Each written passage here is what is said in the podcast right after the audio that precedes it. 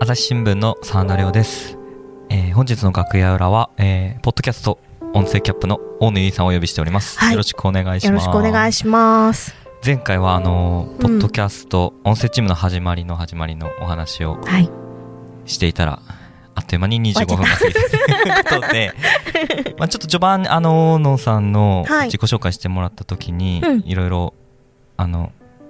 お伺いしたことをちょっと掘り下げていければなと思うんですけど、はい初任地はうん山口山に口です行か。れたと。はい。で、その後 9ヶ月？そう、入社9ヶ月で9ヶ月休んじゃったのっていうのを、まあネタのように今は話してるんだけど、そこはあのちょっと聞いても大丈夫ですか？うん、大丈夫です。はいあのー、なんか9ヶ月っていう期間からして、まあ私が女性っていうのもあって、え、うん育休？とか、うんえ、出産したの？とか言われるんですけど、全然そんなことはなくって、あの、私35歳で独身なんですけど、今、その、えっと、心の病気になってしまって、うん。まあ、いわゆるうつ状態ということで、えっと、なんだろう、入社した年の山口っていうのがすごく事件づいていて、なんかこう、なんだろう、赴任する前、はい。1ヶ月ぐらい私たちの代は研修があったんだけど、その間に、えっと、一番大きな百貨店で強盗事件が起きて、うん。それもまだ解決してなかったりだとか、えーゴールデンウィーク明けゴールデンウィーク前後で赴任するんだけど、はい。研修を終えて赴任した1週間後とかかな？に、えっと、床下から遺体が3体うん。そのうちに2体ぐらいは白骨化してるみたいな。でその民家はいに住んでるっていうかいた男は、えー見知らぬ男っていう なんかす怖ごい怖すぎる。事件が起きて、なんだろう夜中に2時半ぐらいに電話かかってきてあの間もなくもう赴任1週間とか2週間とかぐらい1週間ぐらいかな。であのまだちょっとほらなんだろう警察署へのはい。挨拶回りとかえええまだ全部の署回れてないよねぐらいの時に、えー ちょっとなんだろう。そういう事件起きたからあの朝多分行ってもらうと思うから今のうち寝といてって言われたのね。夜中のはい。2時半ぐらい、でめっちゃ心臓バクバクしながらどうしよう どうしようって思いながらうん初めての現場だしそのしかもその当時車の免運転免許も取り立てで一人で高速乗ったことなかったんだよね私まだ。なるほど。そう。だけど高速乗っていかなきゃいけないような場所下関だったから、その山口市に総局があって下関であったからそっち行ってくれって言われてで車もあの会社の車有車を使わせてもらってたんだけど、はい。あのナビもついてないしナビついてないんだ。ついてないのよ。で今今でこそさスマホでさナビ代わりにさみんな Google マップ使うけど当時はそんな制度なかったから、本当にあのコンビニとかあの本屋さんで買った分厚い地図帳を。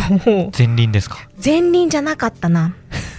なんだったかな？もう前輪のやつがねすごい細かかったんだけど分かりづらかったから、もうちょっとね分かりやすいあの郵便局はちゃんと郵便局のマークになってるとかそういうなんかちょっと分かりやすいカラフルなやつを使ってたんだけど、すごいな。それであの行かなきゃいけないってで 2, 時2時半からそんな寝てって言われても寝れないじゃん。うん。どうしようどうしようって思ってたらもう一回電話がバーってかかってきてで当時まだガラケーだよ。だから。でか。かかってきてて。で一回ねもうなんだろう寝落ちしそうで取れなくって。でもう一回取り直してやっぱり今行ってって言われて。はいって言ってとりあえずもうなんだろう気の身気のまま状態でまあちゃんと着替えたけどなんかこう、何を持って行ってもいいかもわからないわけよ。多分しばらくいるんだろうなって思ったけど、何を持って行っていいかわかんない。とりあえずなんか通信機器となんかちょっとした食料とあの電池とかとバーッとこうカバンに詰めてうん。車に乗って高速乗ったまでは良かったんだけど、はい。山口ってあの意外かもしれないけどこうなんだろう山の方だと雪が降ったりとか結構なんだだろう場所によって天候がすごく変わる土地でそうそうそうあの市内でもあの雪の季節になったらもう大雪なところもあったりするぐらいで、すごいこうなんだろう山越えるたんびにき天気が変わるみたいなところがちょっとあるんだけど、はい。そしたら下関に行く前でも高速道路が霧だらけで前が全然見えないトラックの後ろについていくしかできなくてだってもう全然見えないんだもん。でトラックのテールランプについてなんとかたどり着くみたいな。で高速降りた後もとりあえず支局行ってって言われて支局まではまあ近かったから行けたんだけど分かりやすかったし場所が、現場までも車で一人で行ってって言われてうん。地図見てもどっからどう行っていいか分かんない なんとかこう道をこう探してはい。迷いながら行ったみたいな。うん。そう。でそのそういう事件の取材初めての自撮り自撮りっていうんですけどその、まあ、聞き込み取材だよね、をしたりとか、まあ、警察署明日の朝8時から行ってとかって言われて、警察署の前でずっとなんか待ってたりとかそういった事件の取材をしていてほら事件者って10日交流20日交流で節目が来てあの交流延長とかが決まるからそのタイミングでなんか続報とかを出すためにちょっとじゃあ一旦市内に戻ったんだけどもう一回ちょっと現場行ってきてとか言われるんだけどその20日交流だったかな？なんかで現場に行った時に、えーまた別の場所で今度は修学旅行生が巻き込まれたホテルでの一酸化中毒事件っていうのがあってそこの現場今から行ってって言われて夕方行ってもう救急車と同時ぐらいに着くみたいなうん。こうだぶっ飛ばして行って現場でなんだろう撮るんだけどまだ1年生だよ入社したばっかりだよ。はい。あのふなんだっけあのあごめんど忘れした。電話であ電話で原稿吹き込んでって言われたの。うん吹き込みって言うんですけどその、えー原稿を書いたりそれをチェックしてもらったりする時間がない時はいはい。に電話で、えー社内にいる先輩記者とかに、えー電話であの何月何日どこどこでこういう事件がありえー。本当に早いのかは僕わかんないんですけど。そう。いやでも ね。その時は、うんあの本当に長官のあの締め切り前ぐらいで突然現場雑感出せみたいになったらしくってまあ私状況わかんないし現場にいるから。であのそれこそついこの間のポッドキャストに出てくれた古田大輔さんはい。がまだうちの社会部のしかも西部の社会部の記者で。そうなんだ。ね。そっかそっか。でしかもなんだろう私インターンシップの時に古田さんにそのなんだろうついて回ってはい。社会部の記者の仕事とかをこう見させてもらったことがあったからあとそのその後もなんていうかな内定者つながりでちょっとバイトしてよって選挙のバイトをしたりとかもしてたのもあって、うん。お前知ってるだろってなったのか知らないんだけど私に直接携帯に電話かかってきてなんかお前が一番最初に現場行ったんだって？って言って原稿吹き込んで？って言われてえ？え？みたいな。何を言っていいかもわからないしあ本当に今思えば例えばこう修学旅行で来ていた小学生の女の子たちが怯えながらこうホテルを移動していたとか、ーうん。こう聞かれるのよ「えスリッパだった？裸足だった？何だった?」とか聞かれるんだけどうん。頭が真っ白になっちゃって何も言えなくって「もういい」って言ってガシャンって電話切られたりとかもしてもうみんなほら殺伐としてるから、はい。そうなるじゃない。なりますねいやどうしようとんでもないところでとんでもないことをしてしまったみたいな感じでものすごい頭真っ白になったりしてその現場でなんだろうこう取材を続けて何日も取材を続けて現場に通っている途中でまた別のところで、えーサイロの修繕工事をしていた人が砂サイロってあの砂のタンクなんだけどそこが抜けて、えー砂に生き埋めになって2人亡くなったみたいな事件が起きたから、うん。お前現場行ってってまた言われて。だからこうなんていうかな。1週間2週間ごとに、えー西部の、えっと一面頭になるようなこう、うん大きな事件が大きな事件が立て続けに起きてでその後も洪水とか起きてもうとにかくなんか訳も分からず現場に行くみたいなのがずっと続いて、そしたらあれよあれよと皆さんご存知高校野球が始まりどはい。夜中1時2時ぐらいまで1時ぐらいかまで洪水の現場で取材をした後朝5時に球場に行って その日試合ありますかありませんかから始まりなんかこう取材を日中ずっとやってみたいなこうでスタンドでこう試合を見ていたらその関係者のそっちの洪水の方の関係者の方から電話がかかってきてあの取材にお答えしますみたいなのがあったりとかもうもうわけわかんない状態になって、でそれがなんかちょっと高校駅とかも落ち着いた秋口ぐらいに秋口冬の前ぐらいか11月ぐらいとかかなこうプツンとこうなんか何もできなくなったみたいな、でなんか訳も分からず事件に追われてたからなんとなくこう、うまく人間関係を築けないまんまずっといてで2月の頭だから1月の終わりぐらいにちょっと大野がおかしいってことになってうん。連載の当番がああったんだけどありますね地方の。地方のね鍵盤のはい。連載の当番があったんだけど一文字も書けなくってすっ飛ばしたのよ。本当にパソコンに向かってる手は置いてるキーボードに置いてるんだけどで取材もした。取材はするんですね。取材もした、うん。人に話を聞きに行かなくちゃと思って取材はしてるんだけど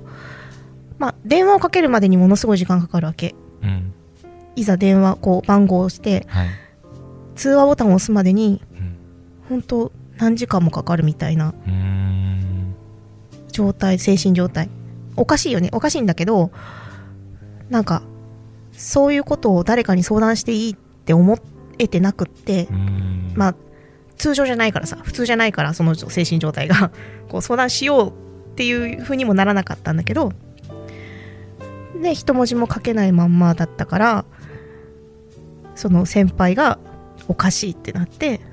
でその総局長に言ってくれて総局長もまあその状態はこう把握してるからちょっとおかしいって言って面談しようってなってあの明日福岡に行って、えー会社の産業医と面談してきなさいと。言うんわれたのが確か2月の1日とかで。で産業医面談したら、うん、休んだ方がいいね。って言われて、紹介するからあの会社の紹介した病院に行ってって言われて、えーまあ、博多駅に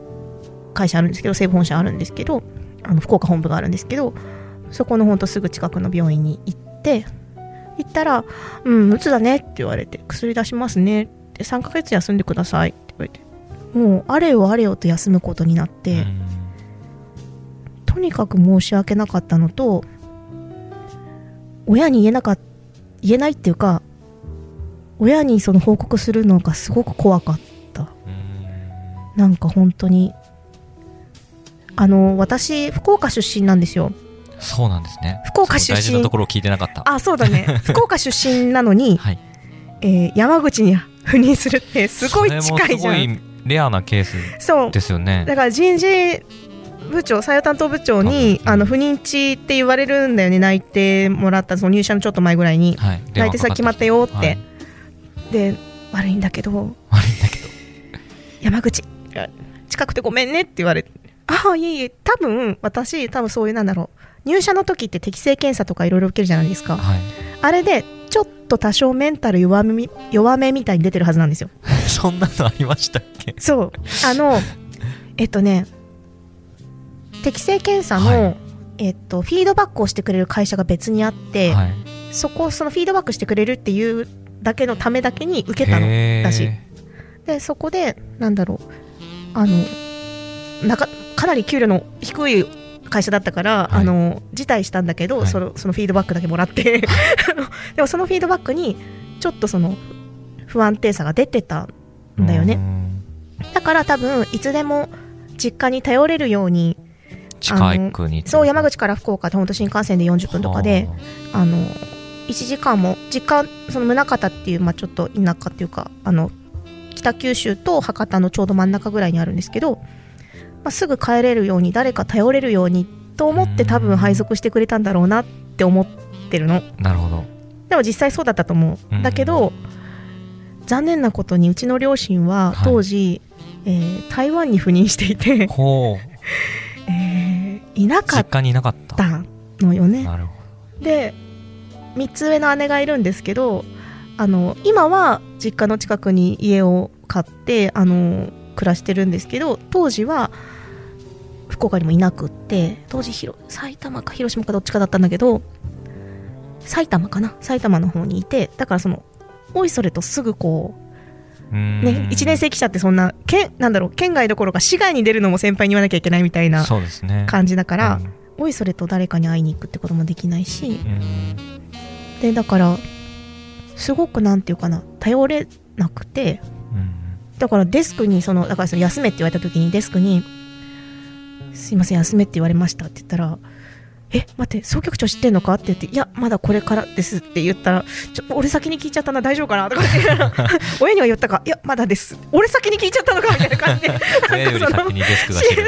心配されなんかその それよりも仕事を休まなきゃいけないってことがもう本当に罪悪感だったんだけあど。あ罪悪感の方が強くなって強かった。もうなんてことをしてしまったんだみたいに思ってた。やっぱり自分を責めちゃううメンタリんティにねなってたんですそう。だけどまあ3ヶ月休んだ後全然良くならなくってまた3ヶ月延長してさらにちょっと悪化しちゃったんだよねその休んでる間に。うん。あまりにも離れ最初にの方に初期の頃には入社して初期の頃に離れちゃってそのなんだろう1ヶ月とかじゃなくてうん。いきなり3ヶ月だし、その後もいきなり3ヶ月延長で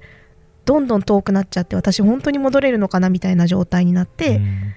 もうどんどん落ち込んでいっちゃってであんまり多分ねその病院の先生とも相性が良くなかったのかもしれないんだけどはい。で病院を変えることになってその時すごく心強かったのが総局長がまた大野がおかしいって言い出して ちょっと俺も一緒に受けるとかって言って病院に一緒についてきてくれて。そう総局長の目がやっぱりそう。でその総局長があのなんだろう怒ってくれたねこんなに大野がおかしくなるなんておかしいって言って病院を変えた方がいいって言ってすごく怒ってくれてであの当時その母が一時帰国してくれてそのその場に一緒にいたんだけどあの母が別の病院を探してくれてもう自分が精神状態おかしいからさ自分で病院探せないわけよもう。うん。誰とも連絡取れないみたいな状態だったから。で新しく受けた受けた受診するようになった病院があのお薬だけじゃなくてちゃんとカウンセラーをつけてくれる病院ででカウンセラーさんとこう定期的に話すうちになやっと人を頼るっていうことができるようになった、あ相談してもいいんだ。自分がそのこの時苦しかったって言ってもいいんだみたいな。うん。なんか何かとちょっと我慢しがちうんな人って気をつけた方がいいんだけど、やっぱ事件づいてるからみんな忙しいから私だけ休みたいとか言えないとかうんだって他社の人もずっと張り込んでるしとか。うんあのなんだろう。火事があるがなんだろう外国人寮であの火災が起きた時とかにその会社の社長が出てくるまでお前帰ってくんなって言われたこともあるし、はい。先輩記者に。なんかそのそれをね、ま、真に受けちゃったのよ。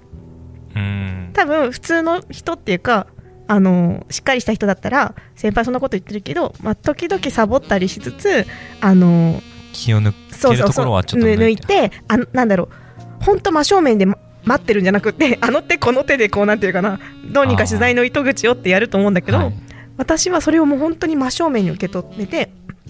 もうずっと現場で立ってて雪がちらちら降り出しても立ってるからその警備してるその警察官の人交通課の人だったんだけどに「お嬢ちゃん早く帰りなさい」って言われるぐらい 心配されもひたすら待ち続けるハチ公みたいな状態なんだけどあの本当になんていうかな今思えばはい。人に頼ることもできてないしそういったあの手この手をやるっていうその別のやり方を考えるってこともできてなかったしなんでできなかったんだろうとも思うけどいやでもその時の、うん。なんていうか視界うん。の状態というか、うん、気持ちの状態になるとやっぱりそういうところも考えつかなくなっちゃう、そうね。だから、まあ、それで病院を変えた後まあいい感じではい。あの順調にちょっと回復してもうじゃあもう復帰しましょう。あんまり長く休んでも逆に嫌でしょって言ってあのちょっとずつでいいから復帰しましょうって先生が言ってくれて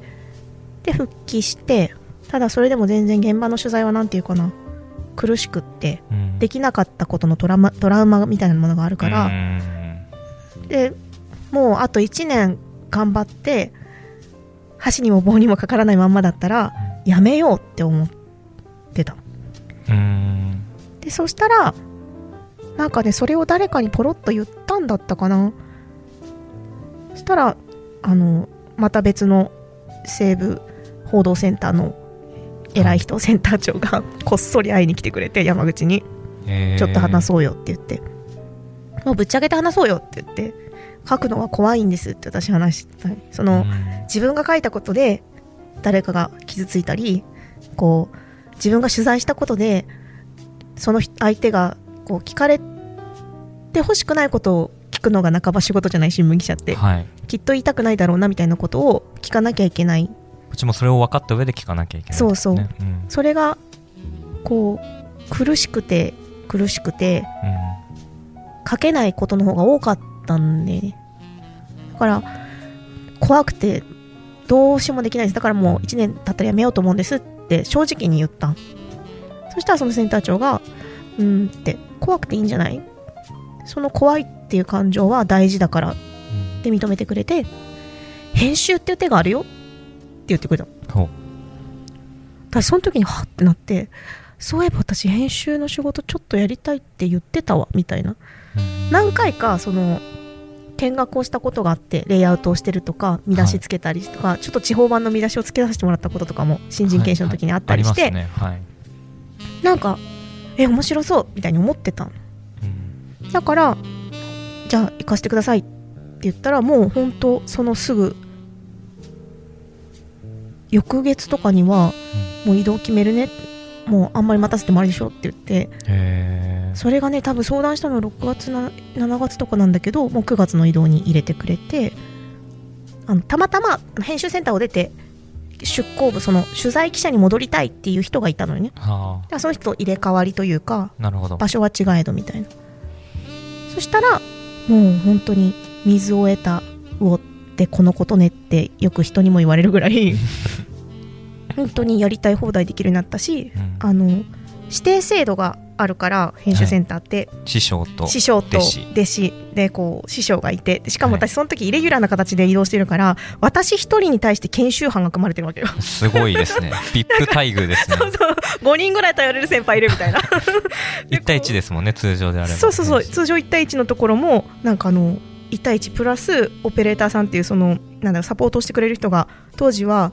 面をちゃんと組んだりとかあの今のオペレーターさんよりももっとこう複雑な普通の社員みたいな仕事をやってくれていてその人たちが私にその組版端末って言っても分かんないと思うんですけどその編集ツールの細かい使い方を教えてくれたりとか。徹底したサポート体制を組まれて。る今はないよね。ないです なのでそのおかげで人に頼るっていうことが日常的になってだんだん回復してもう本当に編集ではもうベテランもうもうベテランの域だねって言われるぐらいにこう回復したのでだからなんだろう。このテーマで言いたかったのはその大丈夫。そのうん。心の病気になって休んだりすることがあったりしても大丈夫だしなんか、まあ、特に今ね新型コロナの影響とかでこうそういった気持ちになりがちな人とかって会社員でもそうじゃなくてもいると思うんだけど、うん。新年度始まって新年度も始まってこのね時期結構うん。5月とかに入ってくるとなおなんかちょっとね研修とかでこうみんなで一緒にやってたのもなくなってみたいな、ねなんかこうあれよあれよと独り立ちをこう強制されて、うん。まあ、そこでこうたくましく生きていかなきゃいけないんだけどうん。なんかこう後ろ向きになっちゃってうまく這い上がれないっていう時あると思うんだけど、大丈夫？なんか誰かが見てくれてて助け舟を出してくれるからでうん。なんだろう私その時にその編集っていう手があるよって言ってくれたセンター長に言われたのをすごく覚えてる言葉がはい。あのあなたが一番輝ける場所で働いてほしいから。ってうん言われてだからそんなにこう例えば今働いている場所が本当苦しいと思うとか、あと私も当時そうだったんだけど死にたいとは思わないんだけどうん。消えたいって思うそのなるほど。自分の存在がもうプチって消滅ボタンがあってプチッとなくなって誰からの記憶もなくなってなんだろう、うん。SF みたいな話なんだけどそう、うん。私の存在はなかったから誰にも迷惑をかけずに消え去りたいって思ってたことがあったから、うん。結構そういう時間そういう時期長かったからでもなんかそういった風に思ってたとしたらそこから逃げていいし私は休むっていう形だったけど逃げていいし、まあ、うちの会社みたいに そんなね入社9ヶ月で9ヶ月休むみたいな ことをやってもちゃんと評価をしてくれてうん。ちゃんとこう立ち直ってこう元気に働けるようにサポートしてくれるところはあるからうん。なんかうん大丈夫だよって言いたいって感じ、なかなかその例えばこう憂鬱な気持ちになって、うん。でもこうなかなか周りの人うん。にやっぱり当時の大野さんもなかなか言い出せない、うん。誰に相談していいかわからないっていう状況になるわけじゃないですか、うん。それはもうなんていうかな。誰かが助け舟を出してくれるのをうん。待つっていうことになるんですか？えっとね今はなんと当時とは違ってスマホがこんなに普及してそうですね。こうガラケーじゃなくなって。ガラケーじゃなくなって あのなんだろうチャットツールとか、はいはい。あのそれこそね音声のねこうソーシャルコミュニケーションツールとか、うんあのたくさん人とつながれるうん場所がありますよね。でうんもちろんそのツイッターとか特に危ない面もある。その、うんそれを利用して心の闇にこうなんだろう救う人たちもいるけれど、うんなんだろう自分と同じ人って絶対一人はいるはずだから、うんあの編集センターの時に入った時に言われたんですよ。あなたが思ってることは読者のうち100人ぐらいは同じこと思ってるかもしれないよって。うん。うん百万と部数がある中で100人ぐらいは確かに。うん、ほんと一握りぐらい、まあ、うん。一人でもいいんだけど、同じ考えしてる人いると思うよって、うん。だから自分の思ったこと大事にして見出しを良くするためレイアウトを良くするために思ったことは言いなさいって教えられたから、うん。多分それと多分一緒。そのうん。ツイッターでも何でもいいから、誰か多分絶対いっぱい批判されるかもしれないけど一人ぐらいは多分同じことを考えてる人がいると思う。うん。から、うん、ま、待つのもいいけどなんか吐き出してみるのはいいかもしれない。裏垢とか、裏垢。ち ょ裏垢はね。ちょっとおすすめしたいぐらいよ。っと裏垢の話すると多分1時間くらいね。かかるかもしこのれない。辺でじゃあ やめとこうか、まあでもそのやっぱりこの聞いてくれてる方の中にも、うん。なんか今同じようなまさに同じような状況になってる子もいるかもしれないうんので、まあ、確かに番組とかにも、まあ、どこにも周りの人にやっぱ言えないってなったら、うん。例えばこのポッドキャストのメールにも、そういう話をしても OK ですか？もうもう OK です OK です、うん。あの私一応全然稼働されてないけどツイッターもやってるし 一応ね。一応ね宣伝しますか？CHAY621 ってねチャイ621って言うんですけどチャイって、ね、大学時代のあだ名なんですけど。あそう そう、チャイ621っていうので、ツイッターもやってるし、あの、大野ゆいで、あの、検索してもらったら多分、朝日新聞大野ゆいとかで出てくると思うし、うん。あの、全然連絡してくれても、なるほはい。どまずその一歩を踏み出してもらえれば、うん。まあ一人じゃないって思ってほしいなと思います。入社1年半くらいまで進みましたので。ごめん。もっと急ピッチで話すわ。いやいや全然そんなことないです。もうゆったり感じでいいと思います。はい。続きはまた次回ということで。は、はい。いありがとうございました。ありがとうございました。